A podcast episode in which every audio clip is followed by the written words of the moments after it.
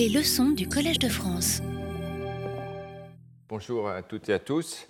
Je salue euh, évidemment dans ces circonstances spéciales euh, tous euh, celles et ceux qui nous suivent ce cours après son enregistrement en ligne. Donc portez-vous bien, merci d'être fidèles.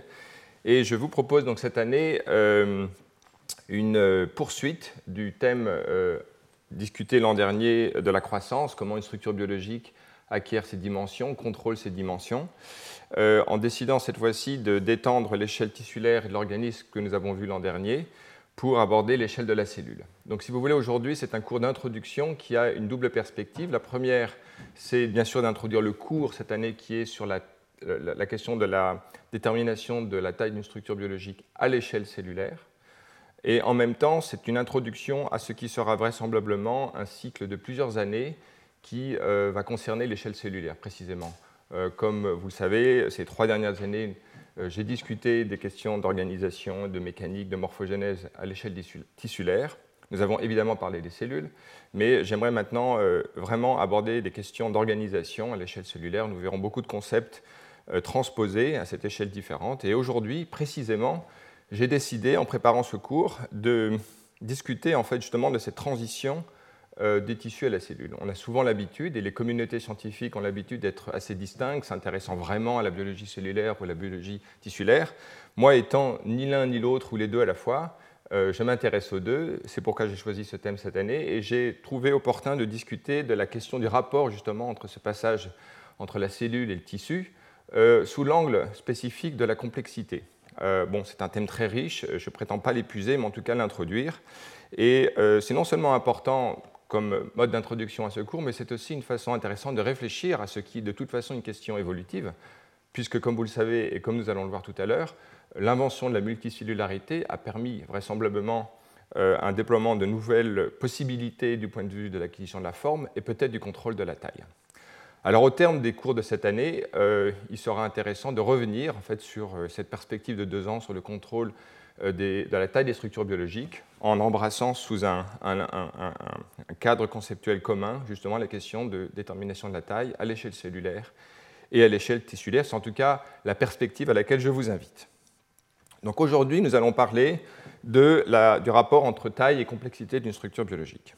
Alors pour commencer, euh, j'aime souvent euh, illustrer en fait ce qui est frappant à tout observateur, c'est que les formes sont très diverses dans leur taille et leur structure, leur organisation. On voit ici toute une diversité de structures.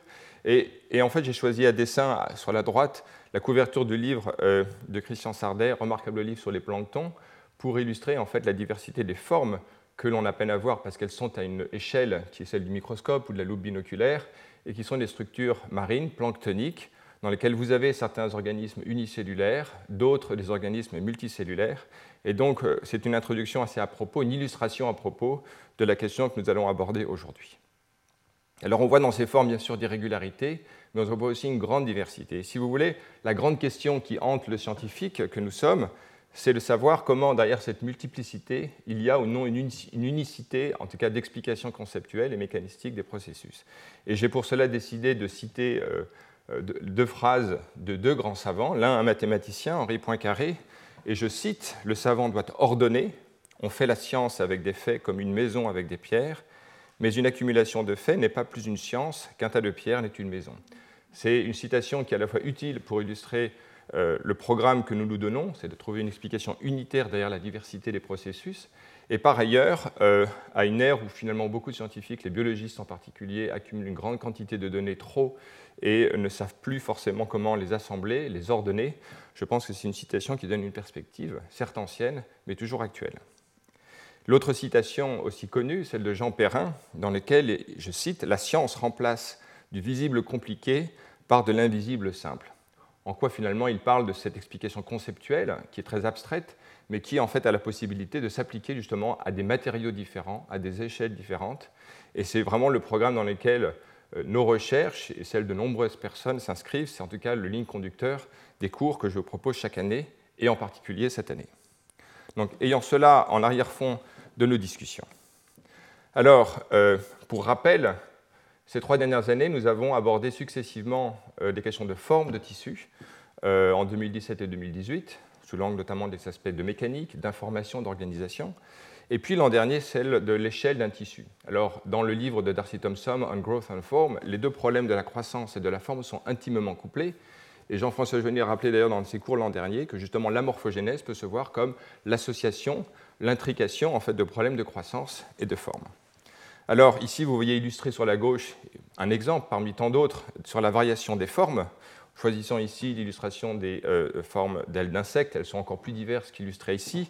Elles montrent aussi les différences de taille, assez évidentes. Et sur la droite, vous avez un raccourci de choses dont on a parlé l'an dernier, qui est qu'en fait la, taille des structures biologiques de la modeste euh, Escherichia coli jusqu'à la baleine bleue dans les organismes animaux ou bactériens, euh, avec une, diversité de taille énorme hein, sur plusieurs ordres de grandeur. Et donc, euh, on, va aujourd'hui en fait discuter de ces questions de taille et de forme, et surtout de taille à l'échelle cellulaire, en tout cas introduire cette question.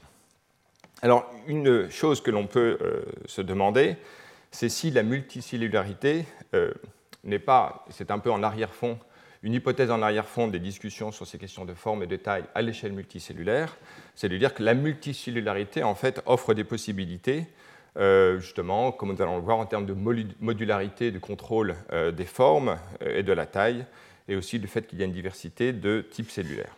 Alors, du point de vue de diversité, il est important de voir un peu ce que l'évolution offre comme possibilité de radiation de forme. Et j'ai choisi ici deux exemples. L'un à droite, des ailes de drosophilite dans lesquelles il y a sur 60-65 millions d'années une quasi-constance de la forme.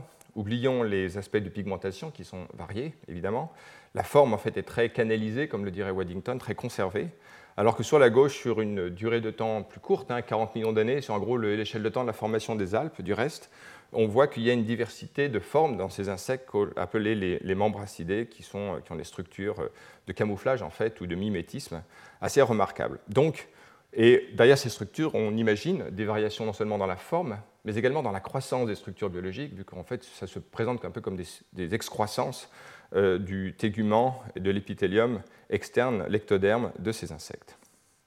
Et en même temps, derrière cette radiation, il y a aussi des contraintes. Euh, nous en avions parlé un peu ces derniers temps, l'an dernier, et j'ai choisi pour rappeler cela les contraintes qui sont visibles derrière la diversité des formes des becs des pinsons de Darwin. Donc euh, cette étude de Michael Brenner avait montré en particulier que modulo des transformations d'échelle et de cisaillement, on peut en fait superposer toutes les formes des, pinsons de Darwin en une unique forme de structure parabolique qui montre en fait qu'il y a l'espace des formes exploré par les pinsons de Darwin est un sous-ensemble extrêmement petit des formes possibles en théorie. Et donc il existe bien des contraintes internes dont la nature euh, et l'origine sont à déterminer. Alors justement, ces contraintes sont à la fois de nature historique, euh, on ne peut pas transformer n'importe comment, n'importe quelle forme, de nature génétique, liée à la structure des réseaux génétiques qui contrôlent les processus, euh, fonctionnel également, il y a des contraintes liées à la fitness de ces structures, et puis euh, évidemment de nature physique, euh, c'est quelque chose de très important. Alors, parlons justement de l'espace de contrôle, l'espace des gènes qui détermine à certains égards les formes biologiques et l'espace physique des formes réalisées, on peut très rapidement se rendre compte qu'il y a une réduction de dimensionnalité majeure, vu que par exemple sur 15 000 gènes, et 10 euh, formes alléliques diverses pour ces gènes, on aurait un espace d'une dimension absolument colossale qu'on ne peut même pas imaginer tellement elle est euh, grande. 10 puissance 15 000. En revanche, même si l'on s'est arrêté sur la diversité des formes, remarquons que l'espace des formes, pour lesquelles je n'ai pas de chiffres précis, est néanmoins euh, bien évidemment beaucoup plus petit que l'espace des gènes, des, génotypes. Euh, et la, raison de cette dimensionnalité euh, très, euh, très, beaucoup plus réduite est que toutes les formes ne sont pas viables, qu'il y a des contraintes internes dans les aspects historiques et physiques qui gouvernent la formation de ces structures. Et puis, in fine, effectivement, c'est d'ailleurs l'agenda que se donnent les physiciens et les biologistes, c'est de trouver des paramètres effectifs du système en petit nombre qui permettent d'expliquer non seulement comment une forme particulière émerge, mais comment même une multiplicité de formes émerge modulo des variations sur la valeur de ces paramètres qualitativement différents et en petit nombre. Donc je pense que d'ailleurs c'est une grande perspective que j'aurai, j'espère, l'occasion d'aborder dans les années qui viennent, cette question des aspects évolutifs, des contraintes et de la plasticité des formes, en essayant de comprendre l'origine de cette réduction de dimensionnalité, qui est vraiment une question tout à fait majeure. Et je cite d'ailleurs en bas une référence qui m'a beaucoup inspiré et que je vous invite à regarder euh, quand vous aurez le PDF pour euh, récupérer ce fichier. Euh, c'est une, réflexion très, très intéressante sur cette question de réduction de dimensionnalité dans l'espace des formes. Alors, à propos de ces questions que je voulais rappeler en introduction, je vous rappelle ce qui était, devait être l'objet d'un colloque l'an dernier qui était reporté et nous espérons pouvoir le conduire cette année avec Denis Duboul le 3-4 juin prochain. Nous avons rassemblé une diversité d'orateurs, euh, biologistes, physiciens, biologistes de l'évolution, développementalistes, qui euh, vont en fait explorer différents aspects des contraintes et de la plasticité des formes au cours du développement et de l'évolution. Alors le plan du cours aujourd'hui euh, se donne trois objets. Le premier, c'est de voir un peu cet aspect des classes universelles de formes, d'où viennent-elles, pour après aborder dans un second temps l'impact de la multicellularité dans justement le contrôle de l'espace des formes. Et on se posera la question apparemment naïve, mais je pense intéressante, est-ce que la multicellularité était requise en fait pour explorer, euh, pour générer des formes? Et si oui, de quelle façon?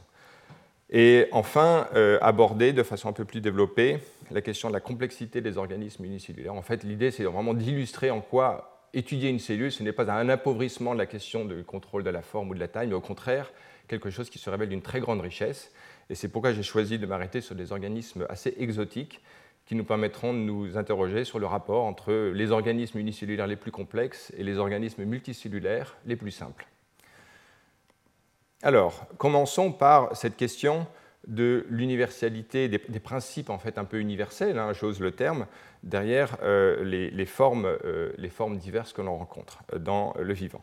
Alors, on peut déjà observer que ces formes émergent en fait d'un nombre limité de ce que l'on peut appeler des transitions élémentaires de formes, comme une espèce d'alphabet élémentaire qui sont en petit nombre et qui, ce sont des opérations de transition, hein, ce ne sont pas des formes en tant que telles, des formes géométriques particulières, mais des opérations de transition euh, sans être exhaustif, et surtout d'abord pour illustrer la question, on peut voir l'analogie euh, qui n'est qu'une analogie en fait de l'origami, dans laquelle la simple opération de repliement, qui est une forme élémentaire tout à fait euh, unique, peut générer, comme on le sait, une grande diversité de formes si l'on module les, aspects qui déterminent dans l'espace c'est le temps, ces opérations, et en quoi on retrouve la question de l'information, qui était un, un principe directeur il y a deux ans dans les cours sur la morphogénèse tissulaire.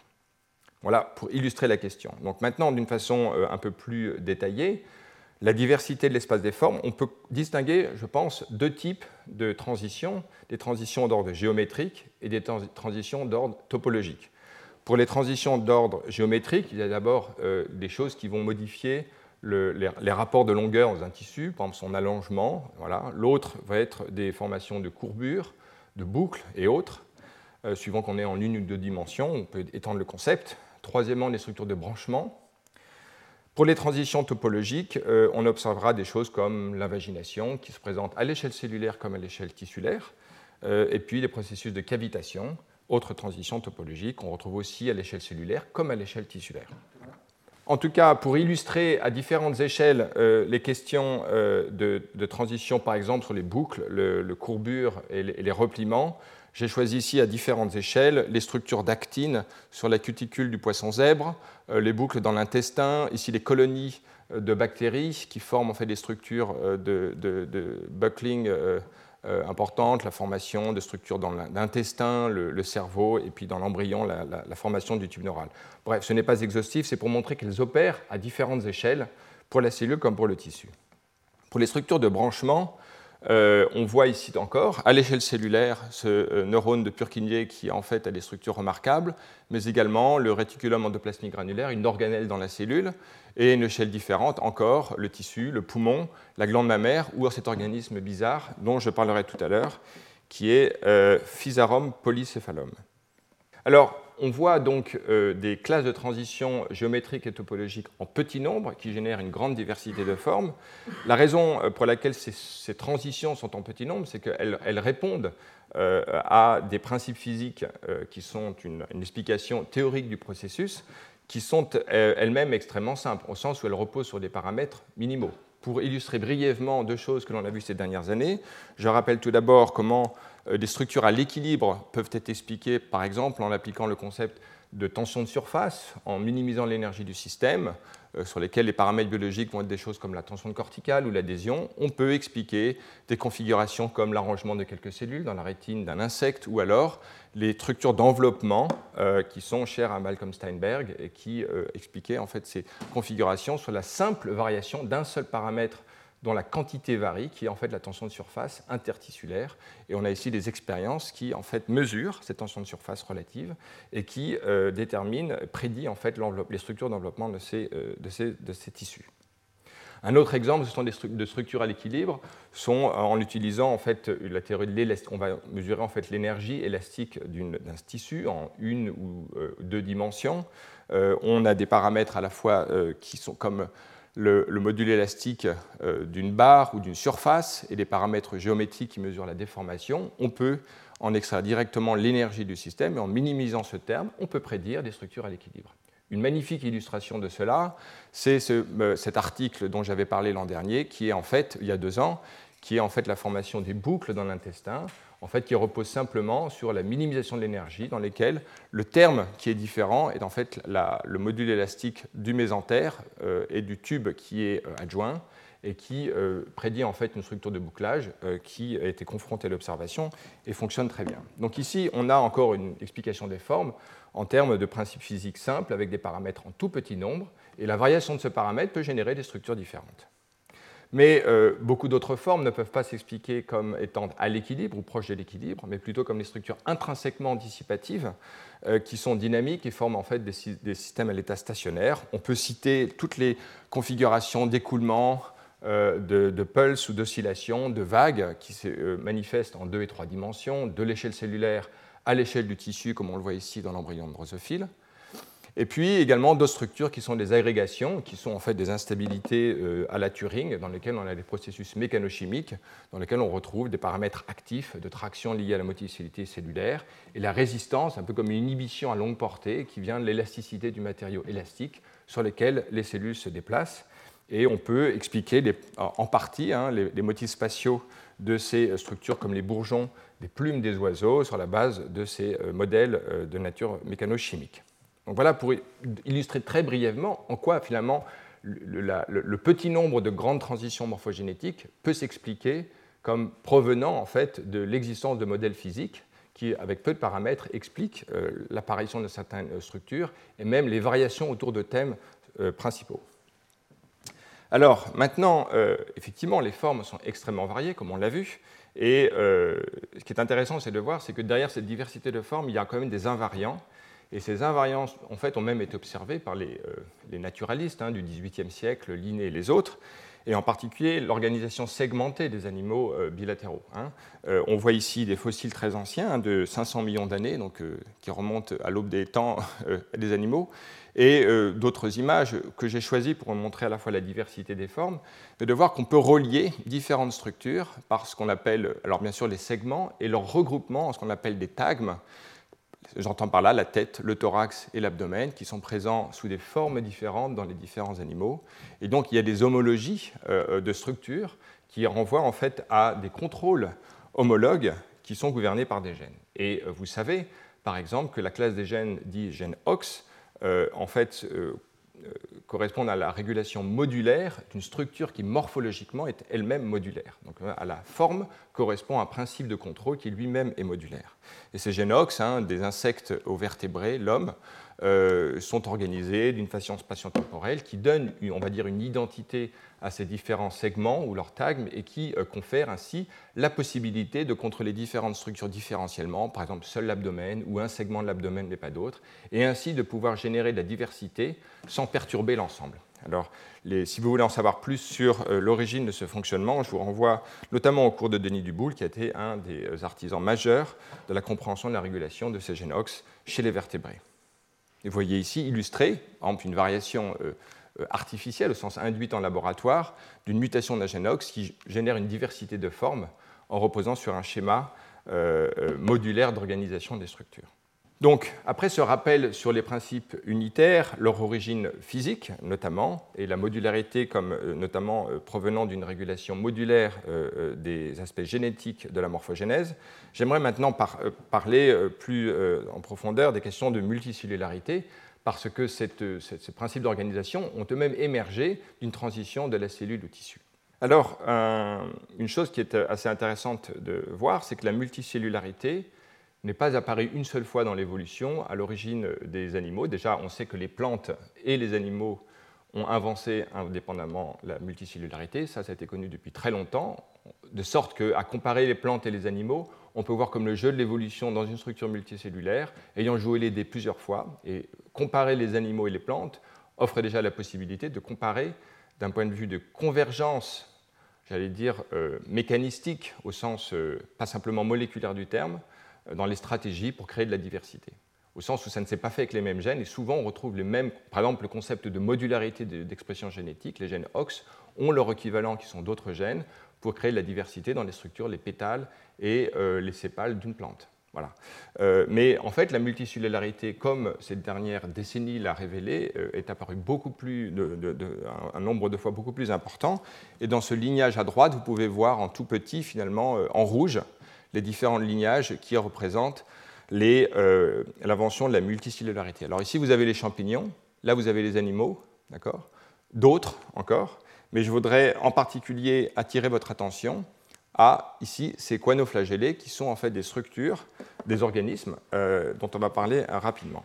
Alors, la multicellularité, pourquoi? Alors, il y a beaucoup de débats là-dessus, hein, sans doute en permettant la motilité, elle a permis d'échapper à la prédation, euh, et puis surtout une solution au problème fondamental que en fait, le centrosome permet à la fois de produire le cil qui permet la motilité dans un environnement aquatique, mais en même temps il permet la formation d'un fuseau mitotique qui permet la division. Et qu'en fait une cellule qui se divise ne peut pas se déplacer et inversement.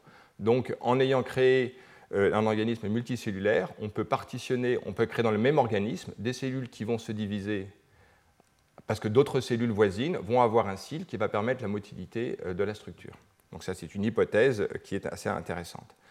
Euh, deuxièmement, troisièmement, la, multicellularité permet l'exploration de formes différenciées différentes qui permettent des choses euh, intéressantes. On va le voir dans le cas des coinoflagellés. Voilà.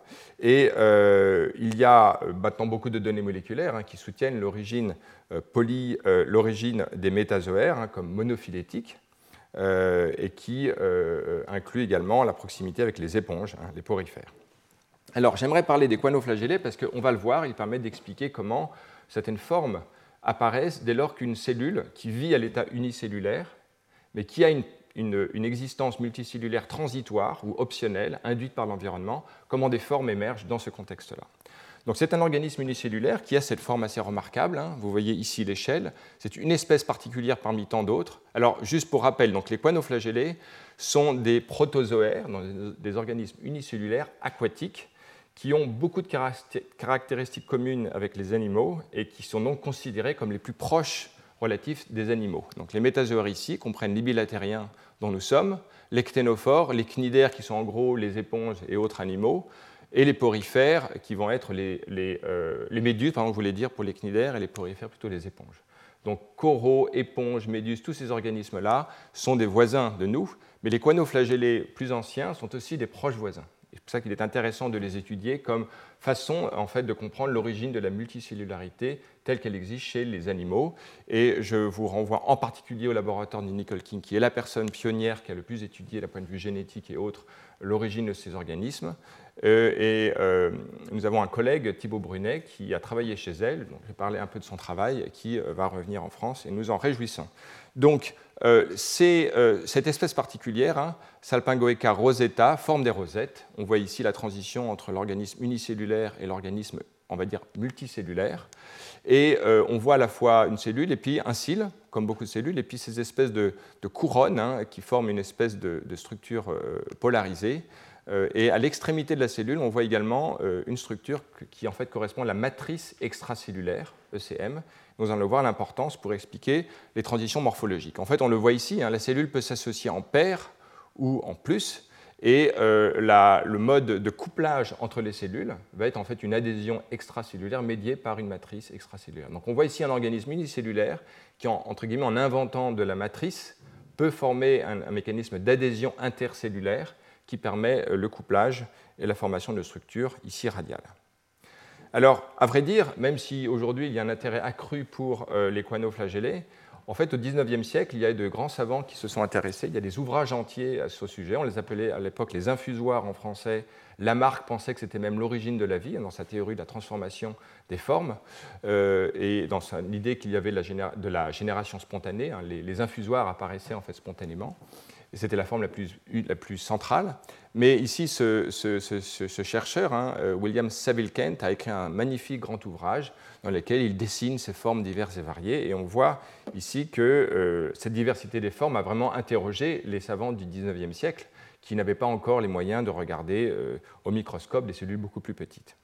Alors, derrière cette diversité de formes, je vous cite cet article assez récent enfin même très récent, hein, de Nicole King et de Mahadevan, dans lesquels ils proposent en fait un, principe directeur pour expliquer la diversité des formes chez euh, ces coinoflagellés. Alors, ils, proposent, euh, sur la base de la structure de euh, ces cellules, donc une structure qui a une, une, asymétrie, hein, il y a un aspect ratio qui peut se mesurer. L'autre donc il y a un paramètre géométrique qui définit la forme de cette cellule. Il y a un paramètre mécanique, ou deux paramètres mécaniques, qui sont la quantité de matrice extracellulaire et puis le module élastique de cette matrice extracellulaire. Donc ici, on a en fait un espace en trois dimensions dans lequel on a le paramètre géométrique qui est ici, hein, l'aspect ratio des cellules, et puis le, la, quantité relative, le volume de la matrice, et puis euh, euh, son élasticité. On a euh, en, bleu, jaune, vert et rouge et noir les différents types de transitions morphologiques telles qu'elles peuvent se prédire par un modèle qui repose sur le couplage avec cette matrice extracellulaire. Alors, pour comprendre intuitivement ce qui se passe, d'abord observons les différentes formes. La première est un agrégat très compact, et on a, en allant vers la droite, une ouverture en fait euh, de certaines contraintes, dans le sens où on commence à avoir un espace plus important entre les cellules. On passe donc d'une rosette compacte à un disque, et en augmentant la quantité de matrice extracellulaire, on offre la possibilité de former comme une espèce de bouquet. Si vous avez des fleurs avec une, des tiges toutes petites, vous ne pouvez pas faire autre chose qu'une petite boule. Si en revanche vous avez des tiges plus importantes, vous pouvez faire un bouquet. Donc c'est un peu le même concept. Et vous pouvez comparer dans ce diagramme de phase, nous avons une petite panne technique, voilà, réparée aussitôt. Euh, on peut passer de la rosette au disque et euh, à l'arbre en comparant donc R1, D1, T1 ici. Et ça correspond en fait à une évolution R1D1T1, on bouge, on augmente le volume de la matrice extracellulaire en maintenant euh, constant euh, le module élastique de la matrice. Donc finalement, c'est exactement ce que je viens de vous dire. En augmentant la quantité de matrice, donc le, lien de couplage entre les cellules, on peut générer des formes. Voilà ici un modèle qui repose en fait sur simplement l'énergie du système à l'équilibre. On a des contraintes géométriques, on a des contraintes mécaniques, et on voit ici la possibilité d'explorer ces différentes formes. Alors ces formes sont certes prédites in silico, d'après ce modèle physique, mais il se trouve qu'elles correspondent à des formes réalisées dans l'évolution, telles que Saville Kent les a dessinées dans ses ouvrages au XIXe siècle, telles qu'on peut les voir dans les microscopies maintenant contemporaines réalisées par Nigel King, qui montrent des espèces réelles qui adoptent ces formes diverses et variées.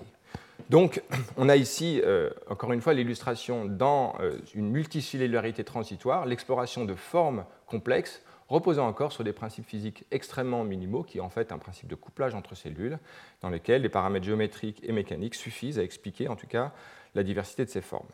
Alors, des études plus récentes montrent pas simplement des configurations, dire, euh, stationnaires ou, même à l'équilibre de, ces, euh, de ces structures euh, multicellulaires, hein, transitoires chez les coinoflagellés, mais même des transitions dynamiques. Ça, c'est assez remarquable. C'est un travail très récent de Thibaut Brunet, justement, chez Nicole King, en fait, il observe dans cette espèce euh, euh flexa une évolution entre deux formes, une transition entre une forme euh, qui est, on va dire, relâchée, euh, qui permet de nourrir l'animal, en fait, dont les cellules sont couplées entre elles. Les bactéries, le mouvement des cils permet en fait un flux qui permet aux bactéries d'avoir un transport dirigé vers l'intérieur et donc permet de, nourrir en fait cette structure multicellulaire. Vous voyez ici une image. Et ça, c'est en présence de lumière. Mais dès lors que l'organisme est placé sans lumière, il y a une inversion de cette structure dans laquelle les cils sont maintenant à l'extérieur et le mouvement des cils permet un écoulement des, vortex en fait, à l'extérieur qui permettent la motilité maintenant de ces structures. Donc en fait, on a une transition fonctionnelle qui correspond à une transition morphologique, laquelle est induite par l'environnement, en l'occurrence la lumière. Alors c'est médié par une rhodopsine qui détecte la lumière, et en fait, en absence de lumière, il y a l'accumulation de ce CGMP qui n'est plus converti en 5' CGMP, et donc l'inversion se produit par un processus contractile, comme on va le voir dans la diapositive suivante? Et vous pouvez voir ici dans le film le processus euh, réversible. Euh, vous allez voir, non, oui, voilà, l'inversion de cette structure qui maintenant était dans la forme euh, inversée par l'absence de lumière, et en présence de lumière, la structure irréversible va s'aplatir sur une échelle de temps progressive. Et cette inversion est médiée par une régulation de la contractilité, moyennant néanmoins un couplage mécanique qu'on va appeler de façon très euh, générale de l'adhésion et qui repose sur l'association entre ces, espèces de couronnes que l'on voit ici, et dont le mécanisme, à ma connaissance, n'a pas été élucidé. Alors, comme je le disais, en fait, cette étude montre que la transition morphologique est induite par un processus contractile. On voit ici à la base de cette couronne un anneau d'actine et de myosine, et les inhibiteurs de, polymérisation d'actine ou euh, d'activité du moteur myosine 2 bloquent la transition induite par le, passage à l'obscurité de la forme qui normalement donc, passe à la structure inversée et qui, en l'absence de contractilité avec tactomyosine, reste à l'état ouvert. Donc on a un processus de contractilité d'un anneau qui, euh, étant donné le couplage entre les cellules, produit en fait l'inversion. La rigidité en fait de ces couronnes ici, euh, sans doute, joue un rôle très important dans euh, cette configuration lorsque la contractilité est maximale, au sens où elle permet, comme l'indique le schéma, une ouverture de ce, comme un parapluie. Pensez à un parapluie où vous positionnez différemment le, les, différentes baleines du parapluie, on a une ouverture de la structure et qui donc modifie la courbure de l'ensemble du tissu. Alors, il est remarquable donc d'avoir découvert qu'un organisme unicellulaire, moyennant euh, des mécanismes qui sont très connus en fait chez les euh, organismes multicellulaires comme les animaux, euh, génère en fait un changement de courbure. On retrouve mutatis mutandis la même chose qu'il y a chez les animaux, comme cet embryon d'acidie ou de drosophile ou de, de ou même le tube neural chez les vertébrés. Euh, certes, il y a des différences hein, qui ne sont pas à minimiser, mais il y a en fait des principes généraux. Et je pense que voilà une bonne illustration en quoi en fait l'invention euh, séparée de la multicellularité peut laisser, enfin, faire émerger des processus conservés de changement euh, de forme, ici de courbure, qui reposent sur un mécanisme de couplage d'un côté, et de l'autre un processus contractile qui en fait apporte l'énergie mécanochimique permettant la transition géométrique ou topologique dans la structure. Et donc là, ici, on a bien l'illustration que l'existence, il y a chez la cellule unicellulaire, il faut peu de choses pour que le couplage multicellulaire permette la génération de formes diverses. Alors, on peut se poser maintenant légitimement la question, a-t-on besoin de la multicellularité pour générer notamment ces courbures? Et finalement, là, je vais apporter un contre-argument à ce que je viens de dire. Je viens de dire qu'on a, par la multicellularité, comme la possibilité nouvelle de formes, comme l'invention d'une courbure, à une échelle plus large. Mais on va voir maintenant que finalement, on peut, même dans les organismes qui sont multicellulaires, perturber la multicellularité et voir émerger en fait des changements de forme dynamiques remarquables qui montrent que finalement la multicellularité est comme un, n'est pas une condition absolument nécessaire à l'apparition de formes complexes, et cela aura une certaine incidence dans la façon de penser la forme de cellules, d'organismes unicellulaires, comme on le verra dans cette troisième partie. Alors ici, vous avez un embryon drosophile qui, comme beaucoup d'insectes, quasiment tous les arthropodes, a une phase initiale de développement qui est un syncytium, c'est-à-dire qu'on a une grande cellule qui fait un demi-micron de long, et des divisions syncytiales que vous voyez ici en film euh, forment à peu près 5000 noyaux dans un, grand cytoplasme. Et un processus dit de cellularisation, qui est une forme dérivée de cytokinèse, euh, synchrone à l'échelle de l'embryon, produit, compartimente ce cytosol, comprenant 5000 noyaux, et ses organelles associées, réticulum, Golgi, euh, lysosome et autres endosomes, en 5000 euh, cellules, toutes identiques du point de vue de leur composition en organelles euh, et en densité de protéines, etc., etc. Donc ce processus est remarquable. Il se trouve qu'on peut le perturber génétiquement. Et cette étude, il y a quelques années, avait montré que le processus d'invagination du mésoderme, qui est un processus par excellence multicellulaire, contrôlé, j'allais dire comme chez la coinoflagellée que l'on a vu par une activité contractile synchrone dans un groupe de cellules, apparaît à certains égards et de façon quasi semblable à ce qui se passe lorsque l'organisme est sauvage, dès lors que l'on bloque la multicellularité. Alors l'étude commence tout d'abord par montrer qu'on peut étudier euh, par particle imaging vélocimétrie en fait, les écoulements à l'intérieur du cytoplasme. On voit ici un, tel traçage de l'écoulement dans l'embryon. Et en, en, étudiant les équations de Stokes, on peut en fait prédire cet écoulement à partir de, des conditions aux frontières qui sont en fait euh, induites typiquement par la contractilité d'actomyosine au cortex de l'embryon. Et en utilisant donc euh, euh, cette information, on peut prédire l'écoulement à l'intérieur de l'embryon et comparer aux données expérimentales. Et en fait, il y a une proximité très grande entre l'un et l'autre. On a d'ailleurs ici, dans cette image, la superposition de l'écoulement observé en rouge de l'écoulement prédit par les équations de Stokes. Donc en fait, c'est comme si l'embryon multicellulaire se comportait comme un fluide homogène induit par la contractilité corticale euh, qui est en fait euh, gouvernée par des choses que l'on a vues ces dernières années et sur lesquelles je ne vais pas revenir maintenant. Donc le, flux cortical d'actomyosine induit cet écoulement et c'est comme si en fait il n'y avait pas de cellules vu que ça se comporte comme un fluide homogène, en tout cas tel que prédit une théorie qui s'affranchit euh, par course graining de l'existence d'une multicellularité.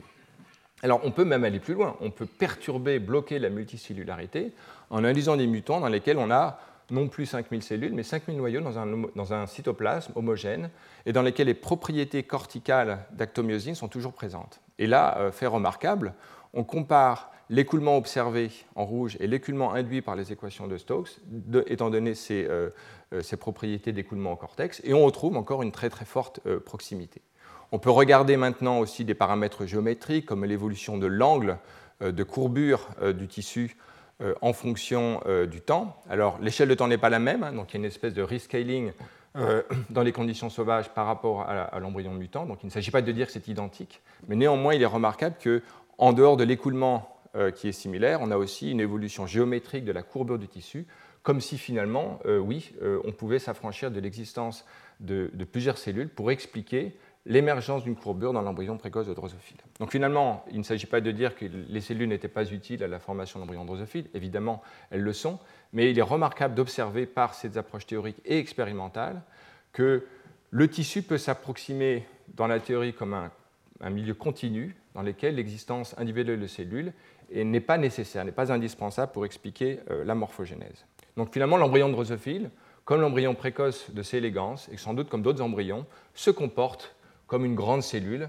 avec des propriétés particulières. Alors, ces études euh, non seulement expliquent la morphogénèse du mésoderme, mais également l'état précoce de la morphogénèse de l'endoderme. Vous voyez ici par une même approche, et je vous cite ici les articles pour être plus complet, les approches à la fois théoriques, magnifiques articles notamment de euh, Jocelyn Etienne avec Bénédicte Sanson, qui ont montré comment en fait on peut prédire les écoulements généraux à l'échelle de l'embryon selon le même principe. Et vous voyez ici ce même mutant acellulaire dans lequel on a des écoulements qui sont en grande conformité, en tout cas dans les stades précoces, avec les écoulements observés dans l'organisme multicellulaire. Alors, second argument qui bat en brèche l'idée qu'on a absolument besoin de cellules, ce sont des expériences très anciennes hein, de euh, Frankhauser, dont j'avais parlé pour d'autres raisons l'an dernier, et qui montrent que, finalement qu'on peut faire varier considérablement la taille des cellules et obtenir des structures morphologiques identiques. Ces expériences de Frankhauser chez des salamandres varient la ploïdie de cellules, hein, de l'aploïdie jusqu'à la pentaploïdie. Les cellules ont des tailles différentes, on reviendra sur cela cette année. Et, euh, euh, en dépit de variations de taille importantes que l'on observe ici, hein, vous avez ici un organisme diploïde, en noir vous voyez les noyaux de ces cellules, et à droite les cellules pentaploïdes sont à la fois, euh, bah, leur noyau est plus gros, ce qui est logique, mais également l'espacement entre les cellules est plus important. Donc on a une variation, oui, de la taille des cellules, comme ce schéma, cette figure l'illustre. Néanmoins, lorsque l'on regarde toute une série de structures de, morphogénèse à l'intérieur de l'organisme, comme ici les tubes euh, on voit euh, euh, que leur, forme, leur diamètre sont normaux. Donc c'est comme s'il existait une espèce de principe métacellulaire qui s'affranchit en fait de la taille de la cellule et qui génère la forme de façon quasi invariante. On n'a pas d'explication de ce type de processus, mais il montre en tout cas que bien que les cellules soient l'unité de construction des organes, euh, à certains égards, il y a des principes qui euh, gouvernent l'apparition de ces formes qui euh, transcendent la, taille de la cellule et qui, comme, si elle fonctionnait dans un milieu continu. On pourrait presque pousser l'argument jusqu'à ce point. Et puis je vous réciter cet article déposé dans BioArchive très récemment par l'équipe de Jean-Léon Maître qui montre que maintenant, les étapes précoces de l'embryon de souris, on peut bloquer en fait la cytokinèse par un double mutant de myosine qui, euh, alors vous voyez ici l'étape précoce du développement de la souris dans lequel on a le phénomène de compaction, division cellulaire, vous avez ici le film suivi par un processus de cavitation euh, par flux osmotique euh, dans cette cavité. Et cette structure de, compaction et de formation d'un blastocèle, qui est en fait cette cavité à l'intérieur de l'organisme, se produit à certains égards dans un mutant dans lequel on observe au mieux que deux cellules. Et vous voyez ici le film de cet embryon qui commence une cytokinèse, qui va avorter, parce qu'il y a un processus qui fait défaut dans l'anneau contractile de cytokinèse. On a à ce moment-là une cellule, voilà, donc abortion de la cytokinèse. On a ici une cellule qui a deux noyaux, et on a la formation d'une espèce de vacuole intracellulaire qui est en fait une processus de cavitation. Donc on reviendra sur ces problèmes de question de flux osmotique, mais euh, finalement on n'a pas besoin, le nombre de cellules importe peu, on forme une structure qui n'est pas exactement identique à l'embryon, mais qui néanmoins avec la même taille globale génère une transition topologique qui a certaines similitudes avec l'embryon sauvage. Voilà. Voilà qui fait réfléchir en fait à l'idée que le nombre, la taille des cellules sont si importants. Alors, autre argument, c'est finalement ces organismes beaucoup plus exotiques, comme euh, ce myxomycète, hein, qui, euh, euh, Physarum polycéphalum, qui est un organisme qui est acellulaire de façon naturelle, qui a des dimensions absolument colossales, hein, de plusieurs centimètres, avec une croissance que l'on voit ici, dirigée par la nourriture d'un centimètre par heure, et dans laquelle on voit ici, à une échelle plus large, la croissance de cet organisme. Ici, la, la morphogénèse de cet organisme se fait dans un syncytium. C'est comme si vous aviez un embryon de drosophile, mais de taille beaucoup plus importante, et sa morphogénèse, qui est un phénomène de croissance, est induit par l'environnement euh, nutritif, et il repose sur une structure auto-organisée en fait, d'écoulement hydraulique euh, d'un flux nutritif que l'on peut visualiser ici comme euh, gouverné par un gradient alors contractile dans ces structures vasculaires et qui euh, se, voit ici selon un gradient de phase de la contraction à travers le réseau. Hein. Et euh, vous allez voir ici dans ce film euh, un, zoom qui montre en fait la, contraction qui est induite par le moteur moléculaire, qui induit une espèce d'onde de, d'écoulement péristaltique dans un réseau qui s'auto-organise. Donc ici, vous avez un réseau de flux hydraulique nutritif induit par l'auto-organisation d'un processus contractile extrêmement complexe et remarquable, étudié en Europe par Karen Alim. Euh, je vous renvoie à ces, euh, études. Euh, et, voilà un exemple d'une morphogénèse branchée remarquable qui se fait simplement dans un syncytium. C'est un organisme qui a plusieurs noyaux pour avoir une taille suffisante, mais dans lequel il n'y a pas d'individualité cellulaire, multicellulaire. Donc, a-t-on besoin de multicellularité Évidemment oui, mais à certains égards non, comme on l'a vu à travers quelques illustrations. Et c'est en, fait, en effet le, résultat, il me semble, des, propriétés euh, d'auto-organisation remarquables du matériel intracellulaire dont la nature n'est pas euh, typiquement déterminée euh, génétiquement. ce n'est pas une information déterministe en ce sens, mais qui provient en fait des interactions entre les agents de nature mécanochimique de la cellule, et ça peut s'apparenter en fait à une forme multicellulaire. Si on ne savait pas qu'il y avait plusieurs cellules, personne ne pourrait s'en douter. Alors, comme illustration de ce concept, il y a un papier très récent euh, de l'équipe euh, de James Farrell qui montre qu'on peut prendre un extrait de Xenop euh, et le présenter entre lame et lamelle et on observe une espèce d'auto-organisation qui ressemble à des cellules de taille certes très importante, hein, qui font plusieurs centaines de microns de diamètre, donc un peu comme un embryon drosophile, si on prend cette unité de longueur comme référence, et dans lesquelles on retrouve une organisation euh, radiale, toute une série d'organelles dans la cellule, le réticulum. Euh, mais si on ajoute même à cet extrait euh, quelque chose qui permet en fait le, normalement la division dans, dans, les conditions natives, on voit même que ce milieu homogène auto-organisé peut même se diviser en utilisant pour cela évidemment le cytosquelette. Donc il y a ici une, la démonstration que la compartimentation membranaire, certes importante dans une vraie cellule, n'est même pas essentielle en fait pour produire une organisation compartimentée du cytoplasme. Et du reste, dans un embryon drosophile où il y a 5000 noyaux et un seul syncytium, il y a une compartimentation naturelle des organelles qui est induite par le cytosquelette sans qu'il y ait besoin pour cela nécessairement de membrane. Donc euh, finalement, je citais cet exemple pour réfléchir à, la nécessité même de membranes pour organiser de façon complexe, compartimenter le cytoplasme, à certains égards, on peut voir que ce n'est pas indispensable.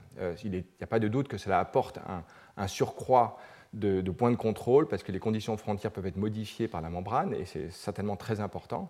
Mais euh, comprendre les capacités d'auto-organisation dans les cas extrêmement rudimentaires comme celui-ci euh, donne à réfléchir.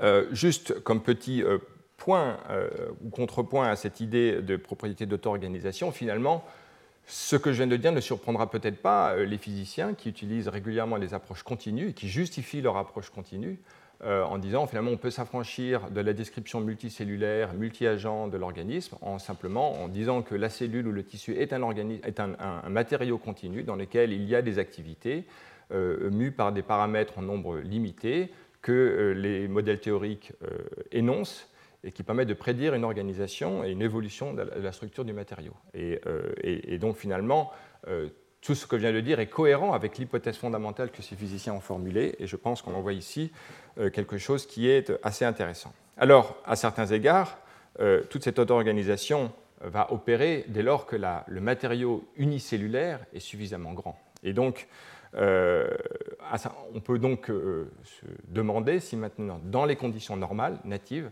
une cellule suffisamment grande ne va pas se comporter finalement comme si elle était un organisme multicellulaire au regard de sa forme et de son comportement. Et donc ça va être la dernière partie de mon cours. C'est maintenant de vous parler d'organismes un peu exotiques, enfin en tout cas pour moi ils sont exotiques, je les ai en grande partie découverts en préparant ce cours, qui sont des organismes unicellulaires. Donc on va maintenant parler de cellules uniques, non pas induites artificiellement par la génétique, mais vraiment naturellement unicellulaires, et de voir en quoi ce sont des organismes finalement très complexes et qui n'ont rien à envier aux organismes multicellulaires que l'on peut étudier. Alors déjà pour mettre les choses en perspective, et notamment euh, dans cet arrière-fond qui est la, question de la taille, parce qu'on sait qu'une cellule n'a pas la même taille qu'un organisme, on sait qu'une cellule est beaucoup plus petite. Or néanmoins, regardez ici un cas extrême de miniaturisation d'un organisme qui est cet hyménoptère, euh, cette guêpe euh, parasitique, qui comprend plusieurs milliers de cellules. Rien que son cerveau comprend 7500 cellules. Or, sa taille est en fait de l'ordre de grandeur d'une paramécie, c'est-à-dire plusieurs centaines de microns, 200 microns environ. Et ici, vous avez une amibe géante euh, qui est encore plus grande que cet euh, organisme multicellulaire. Donc euh, ici, on, voit illustrer de façon importante le fait que et cet organisme bah, est doué d'une capacité de nourriture, de répondre à l'environnement, de se déplacer, etc. Alors, pour comparer les situations, voyons ici à gauche une cellule qui a euh, ce qu'on appellerait en biologie du développement un fate, c'est-à-dire un destin cellulaire unique. C'est une cellule qui n'a pas d'autre possibilité qu'être elle-même. Et puis vous avez ici un embryon drosophile qui est mis à l'échelle, qui comprend lui 5000 cellules, et dans lequel, comme vous le savez, je l'ai rappelé tout à l'heure, il y a une multiplicité de destins cellulaires, de fate, qui correspondent en fait à la régulation génétique interne. Alors, il y a une complexité interne à cet organisme en termes de forme, et on pourrait comparer euh, aux possibilités euh, l'espace de forme des cellules euh, qui sont beaucoup plus rudimentaires du point de vue de leur point de contrôle génétique. Et souvenez-vous, il y a deux ans, on avait comparé les aspects déterministes, c'est-à-dire génétiques de la morphogénèse, et les aspects auto-organisés qui viennent en fait de, règles essentiellement statistiques, qui ne parlent pas d'un état préorganisé, mais qui le génèrent spontanément, moyennant les fluctuations et les, rétroactions euh, qui amplifient les fluctuations. Alors ici, vous avez comparé, et on pourrait faire le jeu euh, de savoir qu'est-ce que c'est que cet organisme à gauche, est-ce une cellule ou non on pourrait croire que c'est une seule cellule qui se déplace. En fait, il s'agit d'un organisme, Trichoplax adherens, qui est un organisme multicellulaire, quelques milliers de cellules, euh, qui, euh, dont on reparlera tout à l'heure, et qui est à peu près à la même échelle ici, euh, non, qui est beaucoup plus grand, pardon, que, non, non, qui est à peu près à la même échelle, pardon, que cet organisme unicellulaire, qui est ici une amibe géante. Et donc, on, va comparer ces deux modalités. Alors ici, vous avez illustré à la même échelle, toujours l'embryon drosophile comme référence de taille, d'accord Et puis, les, ou cette petite guêpe dont on a parlé tout à l'heure, et ici, en fait, un cas extrême de, cellules ciliées qui fait plusieurs millimètres de long, 2 millimètres de long. Et on a ici leur dynamique comparée. Alors les échelles de temps ne sont pas les mêmes. Euh, vous voyez qu'il y a un changement de forme par une espèce de, raccourcissement de la longueur de cette cellule. Et puis ici, vous avez la dynamique de l'embryon drosophile. Alors les échelles de temps ne sont pas les mêmes. Ici, ce film dure quasiment deux heures.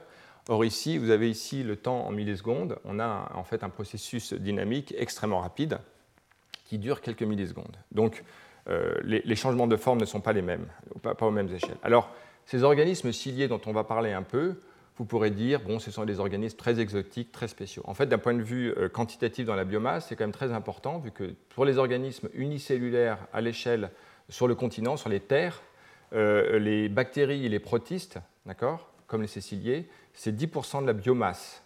Dans les océans, euh, c'est. Euh, non, pardon, les, le, ça correspond à 10% de la biomasse des organismes, c'est ça, multi, sur, sur, le continent. Et dans les océans, c'est 30% de la biomasse. Donc c'est extrêmement important. Vous avez ici des articles qui renvoient aux aspects quantitatifs de cette biomasse. Donc les ciliés euh, les, protistes, qui sont principalement des ciliés, en tout cas pour beaucoup des ciliés, sont des organismes très importants. Euh, et euh, vous voyez ici, hein, ça correspond à trois fois la biomasse de tous les animaux sur la Terre. Voilà, simplement pour dire que les gens qui étudient ces organismes étudient les organismes importants d'un point de vue quantitatif. Alors, on peut lister ici les différentes propriétés de complexité de ces organismes multicellulaires. Je cite leur organisation spatiale, hein, leur forme, leur division, leur régénération, la motilité, leur comportement et même leur comportement coopératif. on va voir rapidement en fait, des illustrations de cela pour se convaincre que finalement ces organismes unicellulaires, certes exotiques, sont doués pas simplement de forme, mais même de comportement remarquables, l'un étant souvent associé à l'autre. Alors, les aspects de division des cellules. Alors, on sait que chez euh, les organismes, les animaux, la complexité de la forme est souvent associée à un état post-mitotique. Un neurone, euh, et en particulier un neurone de Purkinje, ne peut pas se diviser. On a aussi ces cellules remarquables du point de vue de leur morphogénèse, à savoir les podocytes dans le rein, euh, ne peuvent pas se diviser. Donc la différenciation remarquable chez les animaux est associée à un comportement post-mitotique. Mais regardons ici une algue euh, verte qui se divise, et on peut voir que euh, elle, adopte une forme extrêmement complexe au cours de son processus de division. C'est une structure branchée, un quasi-fractal, qui se développe progressivement alors que la cellule se divise. Donc il n'est pas vrai qu'en général, la division est incompatible avec la génération d'une diversité, d'une complexité de formes. On le voit à l'échelle cellulaire dans un organisme, ici une algue. Du point de vue euh, de l'organisation complexe, un organisme vraiment remarquable est cet euh, animal appelé stentor, qui est d'une famille très large, qui a été l'objet de toute la carrière scientifique et même la vie de cet homme Van Startar, qui a écrit euh, donc un ouvrage euh, qui fait référence encore. Ici, un dessin issu de son, euh, de son, ouvrage et ici une photographie. C'est un organisme qui fait entre 500 microns et 2 mm de long, donc un très gros organisme. Hein. un embryon drosophile, c'est petit comme ça. Et euh, on va avoir différents euh, types de. Cette structure en cône est associée à une prédation. Ici, on a un, organe, un orifice qui permet en fait de nourrir l'animal avec une onde métachrone de cils en périphérie qui permet euh, des écoulements très complexes. Et les, les, expériences de Thomas Morgan, qui est connu pour de nombreuses choses, est aussi connu pour ses expériences pionnières au début du siècle dernier sur euh, la régénération de ces structures. C'est-à-dire que c'est d'ailleurs ça qui avait attiré l'œil de ces chercheurs, c'est qu'on sait que les organismes multicellulaires, l'hydre, la planaire euh, et un certain nombre d'arthropodes se régénèrent. On peut les couper, ils régénèrent leur structure. Mais c'est un attribut qui est présent déjà dans les organismes unicellulaires. Stentor, vous pouvez le couper, il va régénérer les deux parties euh, en une forme qui correspond à l'organe initial. Il ne va pas régénérer la taille tout de suite, mais il va régénérer la forme.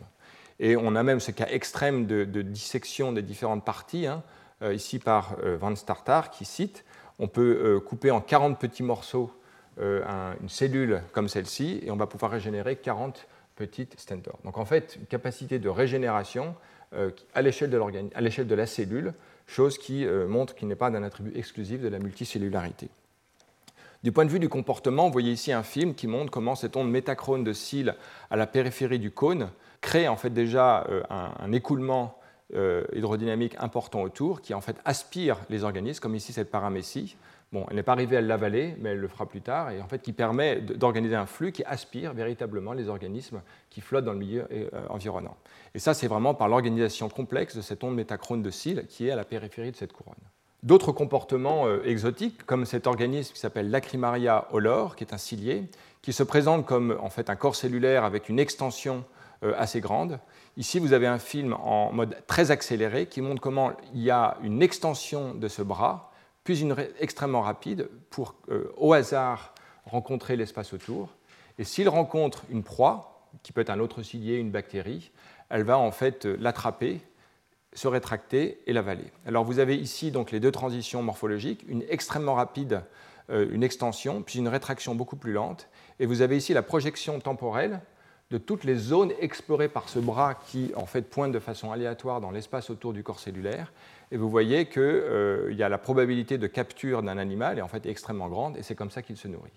Euh, cette organisation est mue en fait par euh, un phénomène de, on voit ici les, microtubules organisés en spirale et toute une organisation intracellulaire du, du, cytosquelette en fait qui gouverne ces transitions morphologiques associées à un comportement de prédation.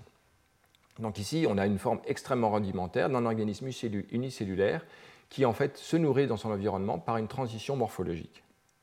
Ici, un organisme encore plus remarquable euh, que j'avais montré tout à l'heure, qui est ce cilié appelé Spirostomum, qui a une transition morphologique montrée ici, hein, d'un organisme qui fait à peu près 2 mm de long, qui raccourcit quasiment par 3 sa longueur, dans un espace de temps de quelques euh, dizaines de millisecondes, les auteurs ont pu montrer que l'accélération monte jusqu'à quasiment 14 G dans la phase de raccourcissement extrêmement rapide de cet organisme. Et euh, ceci est mu par euh, euh, des flux calciques qui, on va voir, sont liés à, en fait, une modification de la tension de la membrane, qui induit en fait une contraction extrêmement rapide de ce qu'on appelle les myonèmes, qui sont des structures contractiles en gros de forme actomyosine, mais à l'état rudimentaire dans cette cellule, et qui induit dans cet organisme unicellulaire gigantesque une contraction extrêmement euh, importante et tellement rapide qu'elle génère une accélération de 14 G.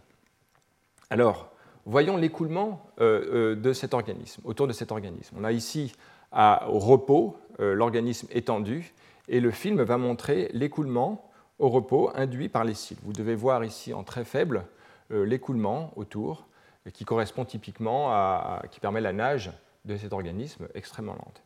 Mais euh, dans certaines conditions, l'organisme va se contracter de façon extrêmement rapide.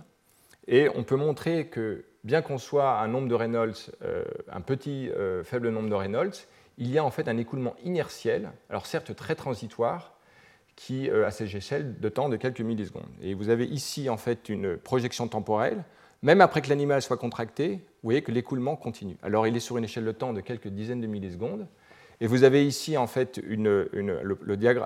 un profil temporel de l'évolution relative de la vitesse de l'organisme qui se contracte, voilà, ici en noir, et vous avez superposé à ça, dans l'environnement aqueux d'une faible viscosité, euh, l'écoulement, et vous voyez donc qu'il y a toujours un écoulement en fait, du fluide alors que l'organisme est au repos. Et donc il correspond à cet écoulement inertiel sur une échelle de temps d'aller entre 5 millisecondes après le maximum et vingtaine de millisecondes. Et euh, comme preuve que c'est bien inertiel, si on augmente la viscosité du milieu, les auteurs montrent à ce moment-là qu'on superpose totalement l'écoulement du fluide et l'écoulement de l'organisme dans cette échelle de temps. Alors, quelle est l'incidence de cet écoulement inertiel du fluide sur cette très faible échelle de temps? Ben, Il est remarquable, comme vous allez le voir dans la diapositive suivante. Alors, tout d'abord, les auteurs montrent que cet organisme unicellulaire, on peut le mettre dans une chambre où on va aspirer au centre. Il va donc avoir un écoulement et un gradient euh, euh, il va y avoir un gradient d'écoulement dans ce, flux radial qu'on voit ici vu de haut, avec au centre l'aspiration. Les organismes vont converger vers la partie centrale et on prédit qu'il y a effectivement une augmentation de la tension euh, de la surface de la membrane de ces organismes alors qu'ils approchent ce point central. Et vous voyez ici avec l'échelle en, en, en millinewton par mètre, l'échelle de variation de la tension que l'on peut prédire euh, sur ces organismes qui sont très longs et dans le dispositif d'aspiration centrale. Et donc les organismes commencent leur vie tranquillement en périphérie, sont aspirés, la tension augmente, et sur la base d'une mécanosensibilité de la membrane qui va ouvrir des flux ioniques, euh, le calcium entre dans ces cellules, excite le myonème, qui permet la contraction extrêmement rapide, et donc il y a un seuil de transition de tension de membrane euh, qui euh, permet euh, la contractilité très rapide de l'organisme. Alors, les, auteurs montrent, et je vous renvoie à cet article, que la longueur de l'organisme fait varier en fait le seuil de transition qui permet en fait la contractilité rapide de la cellule. En fait, si la cellule est plus grande, le, seuil du, taux de déformation qui induit cette transition morphologique est, plus bas. Donc en fait, il importe que la cellule soit plus grosse pour pouvoir répondre de cette façon à l'environnement. Alors comment maintenant coupler ça à ce que j'ai dit dans la diapositive précédente? Eh bien, déplaçons-nous maintenant à cette diapositive. L'organisme adopte ce comportement en réponse à une attaque d'un prédateur. On va voir dans le film qui suit en fait que ces cellules ici en bas à droite vont se contracter rapidement en générant un courant inertiel autour d'elles, même sur une échelle de temps très courte. Elles vont générer en fait un, cisaillement des cellules qui vont augmenter leur tension de membrane avec le seuil de, réponse de ces membranes flux calcique vers une contractilité de ses voisines. Et donc il va y avoir une espèce d'onde de trigger wave d'origine euh, hydrodynamique dans ce milieu induite qui se propage de proche en proche dans l'ensemble du tissu. On va voir ici à droite le film de propagation. Alors, vous voyez, c'est 10 000 images par seconde pour suivre la dynamique extrêmement rapide de ce processus, où les cellules se contractent, font un écoulement, excitent leurs voisines, qui se contractent, et de proche en proche. On a donc un peu comme un potentiel d'action, mais qui n'est pas de, nature purement chimique, mais d'origine hydrodynamique et mécanique dans ces cellules. Alors, les auteurs montrent qu'il y a une espèce de densité critique qui permet en fait de, prédire une longueur de percolation dans ce réseau qui propage l'activité de l'origine vers la périphérie et qui montre en fait effectivement une espèce de, on a ici la densité de l'organisme, cette transition euh, très abrupte euh, dans euh, le, comportement de ce milieu. Donc voilà, un exemple parmi d'autres qui montre que voilà, nous sommes habitués à étudier nos organismes modèles multicellulaires. En fait, il y a à l'échelle cellulaire une complexité d'organisation, une complexité de comportement émergent tout à fait remarquable qui nécessite des choses beaucoup plus simples. Alors, euh, en contrepoint de cela, euh, on pourrait étudier presque l'organisme multicellulaire le plus élémentaire. Alors, euh, c'est un peu la course, quel va être l'organisme multicellulaire le plus simple? Il y a cet organisme absolument remarquable, étudié par différentes personnes, mais en particulier Manu Prakash, qui est d'ailleurs le, qui dirige l'équipe qui est en partie responsable des études dont j'ai parlé juste précédemment, et qui étudie cet organisme qui se présente, franchement, si l'on regarde au microscope, comme une espèce de, matériaux amorphes. On peut dire qu'il y a presque une forme aléatoire. Euh, l'organisme s'étire dans toutes les formes, se fracture, se divise. On, a vraiment l'exemple de ce que serait une forme sans principe euh, directeur, génétique, qui organise sa forme. Donc vraiment un organisme multicellulaire qui est à l'inverse de ce qu'on attend d'un organisme multicellulaire, génétiquement programmé, avec une organisation spatiale, des destins cellulaires, qui contrôle, comme on l'a vu ces dernières années dans ces cours, la morphogénèse dans l'organisme multicellulaire. Mais c'est bien dans l'organisme multicellulaire, et sans connaître les détails, on pourrait euh, croire, en voyant les films que je vais maintenant vous montrer, que ce sont des cellules. Vous avez peut-être en tête les kératocytes que l'on peut fragmenter avec euh, un scalpel, des morceaux de kératocytes sans noyau qui se déplacent parce que mus par l'auto-organisation du cytosquelette d'actine et de myosine, qui montre en fait que c'est effectivement la, machinerie qui gouverne la motilité n'a pas besoin de, matériaux, de, changement d'expression génétique au cours du temps. Et bien là, vous avez euh, quelque chose qui s'apparente à ça, mais c'est un organisme multicellulaire. Alors regardez euh, ici, par exemple, ce film, on voit sur un substrat cet organisme qui va s'étirer, et puis finalement, il a décidé de séparer ce qui n'est ni sa tête ni sa queue, mais en fait une partie de lui-même d'une autre. et puis cet autre film à droite, où on voit finalement que voilà, ce morceau de chewing-gum va se séparer en deux organismes. Alors là, on a vraiment l'exemple le plus euh, presque euh, caricatural d'un organisme multicellulaire. Alors à quelle vitesse? Bonne question, euh, je ne sais pas. Il faudra vérifier dans l'article, je vous ai donné la référence.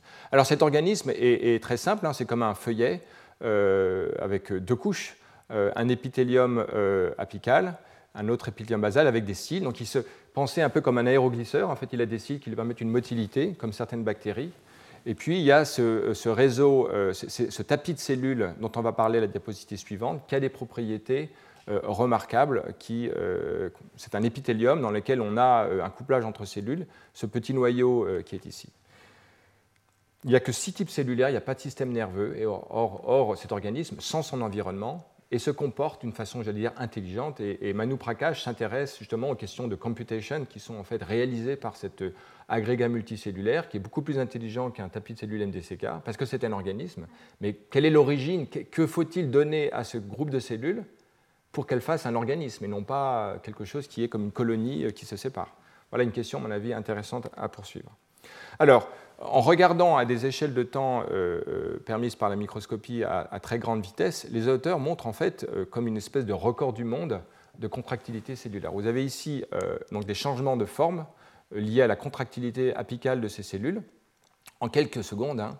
Et vous avez ici, par comparaison, la vitesse de, contraction de cellules dans toute une série d'organismes familiers. Hein, ici, est, on, est, dans une échelle logarithmique. On est l'ordre de 10 puissance moins 1 par seconde euh, pour euh, la drosophile, d'autres organismes euh, dont on a parlé. Mais par contre, regardez ici, on a quasiment deux ordres de grandeur plus importants pour la contractilité de ces cellules-là. Or, c'est également par un réseau d'actomyosine. Et vous avez ici des analyses très rapides de déformation qui montrent qu'une contraction très locale est compensée localement par une extension de l'air des cellules. Donc, si vous voulez, les auteurs proposent un concept assez intéressant de, régulation de la, euh, de, la cohésion euh, du tissu par un, mécanisme actif euh, et émergent hein, de, contractilité et de relaxation latérale qui permet. C'est un concept, si vous voulez, d'élasticité qui est actif en ce sens, qui n'est pas simplement une réponse passive du matériau, mais qui vient en fait d'une espèce de coordination pas comprise entre la contractilité locale et la relaxation juste à proximité des cellules.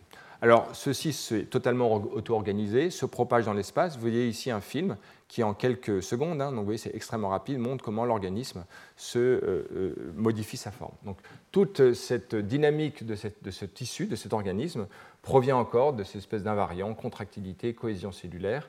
Euh, on, connaît on, méconnaît largement en fait, les principes sous-jacents, mais voilà, il, serait, intéressant de comparer finalement l'organisation et le comportement actif multicellulaire de ce tissu au comportement homogène d'un cortex unicellulaire euh, dans lequel on retrouve actylmyosine, dans lequel on a des écoulements, des contractilités locales. Les échelles de temps ne sont pas les mêmes parce que cet organisme opère ces euh, choses de façon très rapide, mais euh, je, trouvais intéressant de, de comparer les cellules, les organismes unicellulaires les plus complexes aux organismes multicellulaires les plus simples comme cela. Alors, un peu en guise de résumé, après ce parcours, on, euh, peut euh, voir que les, bien sûr, les, tissus, dans leur forme et leur taille, explorent des, formes diverses à partir de matériaux élémentaires qui sont les cellules, qui sont généralement dans les organismes multicellulaires simples, petites, de petite taille, de quelques microns ou dizaines de microns, et que l'exploration de formes euh, dans ces organismes multicellulaires et leur complexité, en fait, sont des propriétés émergentes euh, euh, de, tissus dans lesquels on a beaucoup de cellules de, petite taille. et en contrepoint, la, complexité d'un organisme unicellulaire vient, provient des propriétés d'auto-organisation du matériau subcellulaire. Alors, ou, pour le dire différemment, la complexité croît effectivement avec la taille de la structure soit que l'on ait beaucoup de petites cellules dans un tissu, soit que l'on ait alors une cellule suffisamment grande pour pouvoir auto-organiser son matériau intracellulaire. Et je vais en citer un certain nombre d'exemples parmi euh, les ciliés. Et le point que je voulais euh, souligner, c'est que vraiment, ces propriétés d'auto-organisation à l'échelle cellulaire viennent justement de quelque chose qui n'est pas déterminé génétiquement comme on le pense traditionnellement lorsqu'on étudie les organismes multicellulaires, mais vraiment de ses propriétés d'auto-organisation, c'est-à-dire, j'entends par là précisément l'idée qu'il n'y a pas d'organisation acquise qui organise des étapes subséquentes, mais partant d'un état homogène et isotrope et de fluctuations, les interactions locales entre les agents permettent d'amplifier des fluctuations et de générer ainsi des structures ordonnées on avait vu cela euh, euh, il y a deux ans, euh, lorsque j'avais parlé en plusieurs cours des, processus d'auto-organisation, en partant de Turing jusqu'au système mécanochimique, mais qui sont à l'œuvre dans les cellules fondamentalement, autant qu'ils peuvent l'être à l'état multicellulaire, comme on l'a vu. Voilà, donc si vous voulez, on va maintenant introduire plus spécifiquement en quelques minutes la question en fait, qui va être le thème de cette année, mais je ne pouvais pas partir bille en tête sur la régulation de la croissance de la cellule sans justifier finalement l'intérêt d'utiliser la cellule comme un organisme complexe qui a ses propres règles d'organisation et qui n'ont rien à envier en fait à un, organisme multicellulaire. C'était plutôt pour ramener les gens qui étudient les organismes multicellulaires à s'intéresser à la cellule comme un organisme aussi complexe quasiment que le leur, en tout cas en ce qui concerne les questions qu'ils se posent, et on va le voir très précisément dès lors que l'on va s'intéresser plus spécifiquement aux questions de la régulation de la taille d'une cellule dans laquelle toutes les questions que l'on a vues l'an dernier vont se reposer et vont être reformulées de façon un peu différente. Alors, en, quelques diapositives, finalement, comment on étudiait la cellule au tout début, on a forgé le concept de cellule hein, par les observations de Hooke sur les, plantes. donc ça, c'était évidemment une structure statique et de forme rudimentaire. maintenant, on étudie ça avec des moyens de microscopie différents, dans lesquels on voit tous les organelles internes dans leur densité, leur organisation euh, extrêmement complexe, euh, comme vous pouvez le voir ici par des méthodes de microscopie électronique, où euh, finalement la complexité et la densité, qui va être un sujet important dans les cours qui viennent, notamment la semaine prochaine, est un problème majeur. Et puis également les structures dynamiques, qu'on peut les étudier maintenant en super résolution, le cytosquelette, l'organisation de la membrane, tous les flux de vésicules. Donc la cellule est une structure d'une complexité, à certains égards, on pourrait presque dire que si l'on veut comprendre la cellule, le nombre de paramètres à prendre en compte pour euh, l'étudier, le nombre de paramètres euh, euh, coarse grain pour l'identifier sont presque plus nombreux que si l'on fait on étudie un organisme. Un organisme, finalement, on peut moyenner le comportement des tissus avec peu de paramètres. Dans la cellule, c'est plus compliqué parce que l'hétérogénéité du matériau est plus évidente. Est plus évidente et quelle est la bonne échelle pour en fait approximer cette description? Et puis c'est aussi quelque chose qu'on étudie quantitativement. Euh, c'est quelque chose qui est important pour avoir euh, éduqué un peu son intuition sur les processus. Euh, et vous avez, on va voir dans les cours qui viennent, en fait, on va beaucoup comparer bactéries, levures, champignons, plantes, animaux. En fait, peu importe l'origine de ces organismes, les échelles de temps sont très importantes lorsque l'on s'intéresse à la croissance, parce que par exemple les processus diffusifs qui croissent le temps de diffusion croît avec le carré de la distance, donc il y a un moment en fait la diffusion euh, n'est plus possible dans un organisme de taille suffisante. Donc euh, tous les processus de coordination sont altérés et il y a des contraintes qui vont émerger de cela. Donc euh, comprendre comment on régule la taille d'une cellule va être important pour, et, dans ce contexte-là, avoir des notions quantitatives sur les processus diffusifs ou les organisations actives d'informations, de, flux d'informations dans la cellule sont importants. Et puis euh, voilà, on, a beaucoup parlé des tissus, mais les formes des cellules n'ont rien à envier aux formes des organismes finalement. Regardons ici quelques organismes euh, cellulaires, on en a parlé déjà, mais euh, regardons ici cette diversité de formes, si l'on regarde plus largement que les animaux, les plantes, les algues, les levures bactérides, diatomées et autres organismes dont la diversité de formes est absolument remarquable. Quels sont les principes encore unitaires, les invariants qui permettent d'expliquer cette diversité de formes et cette diversité de taille. Hein. Vous voyez ici cet organisme, peut-être le record, hein. euh, il fait vraiment plusieurs euh, millimètres de long. Euh, c'est un organisme unicellulaire. Voilà, donc on va retrouver à l'échelle de la cellule les mêmes choses que l'on a dites au début pour les tissus. Il y a une espèce de symétrie dans mon cours, je finis par là où j'ai commencé, mais en l'appliquant simplement à la cellule. Ces mêmes infusoires dont on a parlé dans son traité sur la statique des fluides, Plateau en parlait pour illustrer en fait les, invariants, hein, qui sont en fait euh, dans la forme, euh, vient de la minimisation de la surface de ces structures. Euh, et puis dans des formes de cellules très complexes, hein, comme des kératocytes qui sont sur un substrat, le laboratoire de Julie Thériault et Kineret Keren avait en particulier montré que la diversité de formes de kératocytes qui sont génétiquement identiques, hein, ils viennent d'un même organisme, d'un même poisson que l'on met sur un substrat, euh, à détermination génétique unique, on a une diversité de formes. On peut trouver en fait des modes de formes qui sont euh, limités, quatre ici identifiés, et deux d'entre eux en fait rendent compte de 90% de la variance de formes dans ces structures.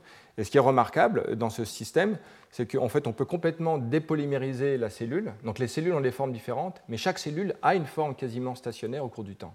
on peut maintenant dépolymériser l'actine et la cellule va reprendre la forme qu'elle avait avant.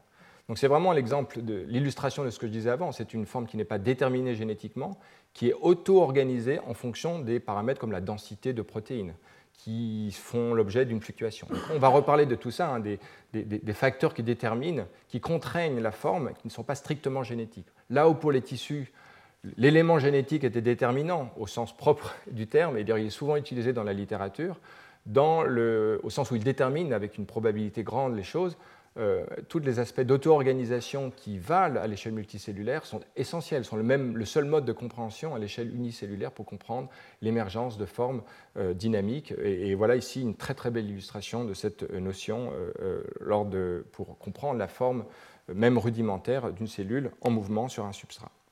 Donc, Aujourd'hui, dans, les cours qui viennent, on va donc parler de la contrôle de la taille cellulaire. Ça sera l'acte 1 de ce doute, ce qui sera quatre actes où on verra, hein, je, peux encore changer mon avis, mais j'aimerais parler de motilité cellulaire, en comparant aussi tous les organismes, euh, de polarité, d'organisation vectorielle, et puis d'organisation interne, comment on compartimente une activité dans une cellule, il y a beaucoup de choses à dire. Cette année, voilà, euh, allons parler de la taille de la cellule, c'est la continuité du cours de l'an dernier sur les tissus. Et pour introduire la question, j'aimerais énoncer un certain nombre de faits, sans y apporter aucune réponse. Ce sont les cours qui suivront qui apporteront en fait euh, un certain nombre d'éléments de réponse tels que j'ai pu les saisir dans la littérature ancienne et contemporaine. En fait, ce qui est remarquable, c'est que la taille des cellules varie considérablement euh, entre organismes unicellulaires et entre types cellulaires d'un organisme multicellulaire, comme les animaux. Euh, entre un neurone, une cellule mésenchymateuse ou un spermatozoïde, les tailles sont très très différentes. Mais néanmoins, au sein d'un type cellulaire, il y a une très grande homogénéité de la taille des cellules. Par taille, j'entends volume, hein, très précisément, ou masse. Prenons par exemple un, épithélium euh, comme l'épithélium bronchique ou l'épithélium intestinal. La taille des cellules, ou alors encore plus les hématies, les, globules rouges. La taille des cellules est très conservée et donc finalement, il doit y avoir un mécanisme qui gouverne, qui contrôle en fait, qui restreint la variance de la, de la taille de les cellules au sein d'un type, au sein d'un environnement. Et voilà une chose à laquelle il va falloir apporter une réponse.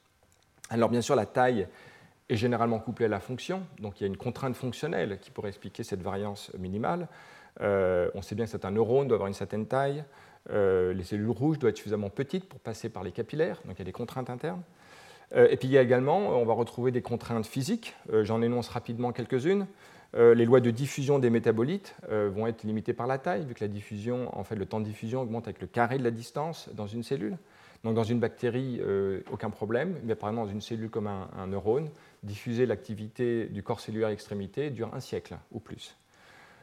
L'autre élément est effectivement le rapport entre la surface et le volume euh, du tissu, euh, qui est important pour tous les paramètres d'échange avec l'environnement, l'importation euh, des, nutriments, etc., etc., ou l'échange même avec le, milieu. Donc là, ce paramètre géométrique, surface sur volume, le rapport va être important.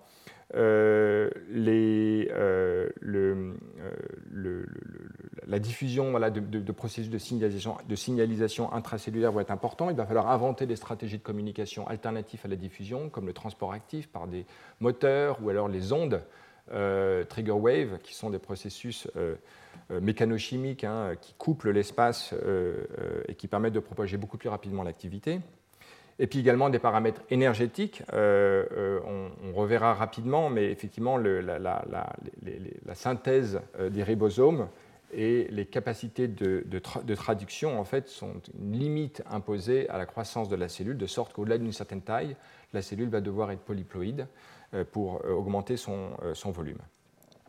Voilà. Donc là, de façon très schématique, le volume d'une cellule va être gouverné à des échelles de temps différentes par des choses comme les flux osmotiques, qui régulent les flux d'eau euh, à l'intérieur de la cellule par rapport à l'environnement, la synthèse protéique, qui est une échelle de temps plus longue, et puis le cycle cellulaire à une échelle de temps encore plus longue. Et donc l'enjeu, c'est de coupler ces différentes échelles de temps. Et donc on s'intéressera à ces trois questions, à leur couplage et aux consciences ouvertes. Alors, on, va raisonner donc d'abord sur la question du volume de la cellule à ces différents temps. Mais après, il faudra voir que la cellule, comme on l'a vu, ce n'est pas simplement euh, un, milieu aqueux avec des protéines, c'est aussi un milieu organisé avec des organelles euh, divers et variés. Et donc, alors que la cellule pourra varier son volume, il faudra comprendre comment, euh, dans quelle mesure les, les, structures internes et externes en fait, sont proportionnées à la taille de la cellule et comment en fait ces, lois de proportion sont établies? Est-ce que des cellules mesurent ses propres dimensions? Comment le fait-elle? Donc le plan euh, du cours euh, des euh, fois suivantes va être comment on régule le volume cellulaire, quels sont les déterminants physico-chimiques et leur régulation. deuxièmement, donc là on va être à des temps assez courts, d'accord?